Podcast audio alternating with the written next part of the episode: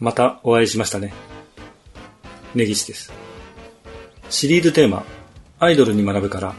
コンプレックスってそもそも何なのかという話をしています。今回は少し趣向を変えまして、フィクション作品で表現されるコンプレックスのお話をしたいと思います。今回の商品の説明を簡単にしますと、超人と言われるいまいちルールのわからない存在が似てはいるんですが少しだけ法則の違った世界でプロレスに似た戦いをするという漫画です。この作品にコンプレックスという言葉の表現はありませんが、まさにコンプレックスの表現としか思えない表現が出てきます。ということで、今回の商品は、筋肉マンです。別に筋肉マンが好きかって聞かれたら、まあ、そうですね。絶対好きじゃないですか店長なんだかんだで食いついてきますよね全部夕闇どうなのむしろおいマヨネーズします。お見舞いねマンジマンジマジマンジそれ耐えられますか心が？どこ向くのちょっと前向いてほしいんだけどな。普通に家って言ったから普通に言ったのに。普通に中古書店夕闇堂ですよ。イントネーション細かいですね。当たり前じゃないですか、ちょっと早く。中古書店夕闇堂始まるよ意外と、意外と足音入るん改めまして、ネギシです。今回の商品、筋肉マンですが、2019年3月に出た単行本66巻のお話です。最新シリーズでは、週刊少年ジャンプに連載していた1979年から87年の最後のエピソード、筋肉性多い争奪編で登場した運命の五王子が再登場します。筋肉マンソルジャー、筋肉マンビッグボディ、筋肉マンスーパーフェニックス、えっと、筋肉マンマリポーサと筋肉マンゼブラの5人ですね。このエピソードで運命の五王子の何人かは死んでるんですけども、筋肉マンでは死んだキャラクターは別のシーズンで割と生き返ります。超人は死ぬと超人墓場という世界へ行くという、これは多い争奪編で出てきた設定なんですけど、生命の玉を集めると早い人だと半年ぐらいで復活できるようです。まあ、最新シリーズのなんか、前のシリーズでこの超人墓場ってなくなっちゃってたような気もするんですけど、神様や悪魔的な存在もいて、そういったチートでも復活しますので、特に問題はないです。66巻はオメガケンタウリの6総格の一人、マリキータマンが対戦相手である筋肉マンゼブラのバックスピンキックによって自らの拳を顔面に強打させられるシーンから始まります。オメガケンタウリとか何言ってるかわかんねえよっていう人は、まあそういうのがいるということだけなんとなく分かっていれば問題ありません。マリキータマンはテントウムシの超人で、あ、超人というのは大体仮面ライダーの怪人的な何かしらのモチーフがあります。マリキータはスペイン語でテントウムシという意味だそうです。この自らの拳を相手のキックで跳ね返されて、顔面を強打するというシーンは、筋肉マンゼブラが筋肉性多い争奪編で主人公の筋肉マンに食らった技です。当時ゆで卵の島田先生がヘルニアの悪化か何かで週刊連載を3ヶ月ほど救済したことがあったんですが、ちょうどその回です。筋肉マンを楽しみにしていた根岸にとって衝撃の事件だったんで、よく覚えてますね。さて、この筋肉マンゼブラですが、全身にシマウマの柄を持つゼブラ柄の激アツ筋肉マンなんですけども、筋肉性多い争奪編で、邪悪の神の技の神が力を貸すほどの技巧派でありながら、その正体はパワフルマンという力強さも兼ね備えた力と技のバランスの良い強力な超人です。通常時、つまり白黒柄の時は、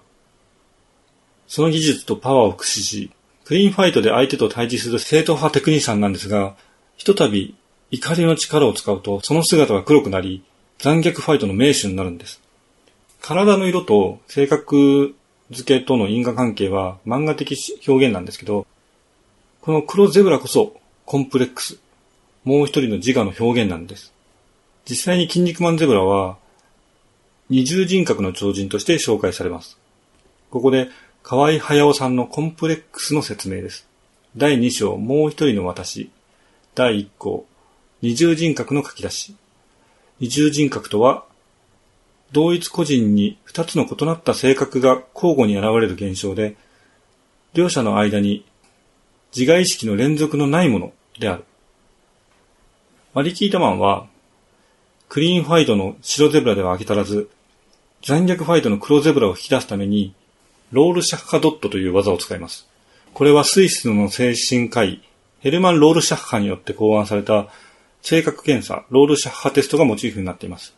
ちなみに、スイスでは、スペイン語は使われてないみたいなので、マリキータマンとの関連性はわかりません。テントウムシの柄がロールシャッハテストのインクのように変化して、最終的に対戦相手の深層心理を暴く柄になるという技ですね。ちょっとどういうことなのかはよくわからないんですけど、ちなみにロールシャッハテストはそういうものではないと思います。そこにシマウマの顔の模様が出てきます。筋肉マンゼブラに対してシマウマの顔ってどうなんだって思うんですけど、実は筋肉マンゼブラは超人協会に裏口入会するため、相場であり、親友のシマウマ、シマウマが親友なんですね。キッドを殺しているという過去があります。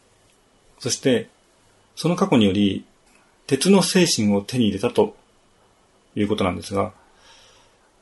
キッドはどんな気持ちで死んでいったんだろうという筋肉マンの問いに、それは俺を恨みに思って死んでいったに違いないさ。しかも俺は後悔なんぞしてやしないぜと言っています。このエピソードが親友を殺すことは仕方のないことだとする白ゼブラと、それこそが自分の本性だとする黒ゼブラの人格を分けた要因です。きっとコンプレックスですね。河合駿さんのコンプレックス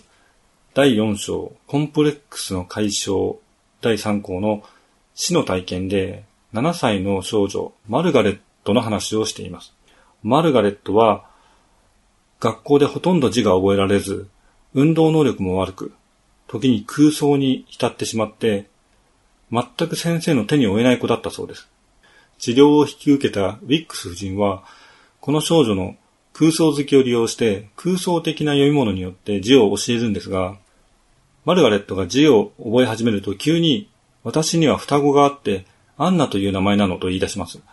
これは二重人格ではありませんが、自分より優れた存在としてアンナという存在を作り上げているんですね。劣等意識に対するコンプレックスかもしれません。そして、一部割愛しますが、治療が進んでいくと、マルガレットは空想の世界において事実的になっていきます。現実世界でも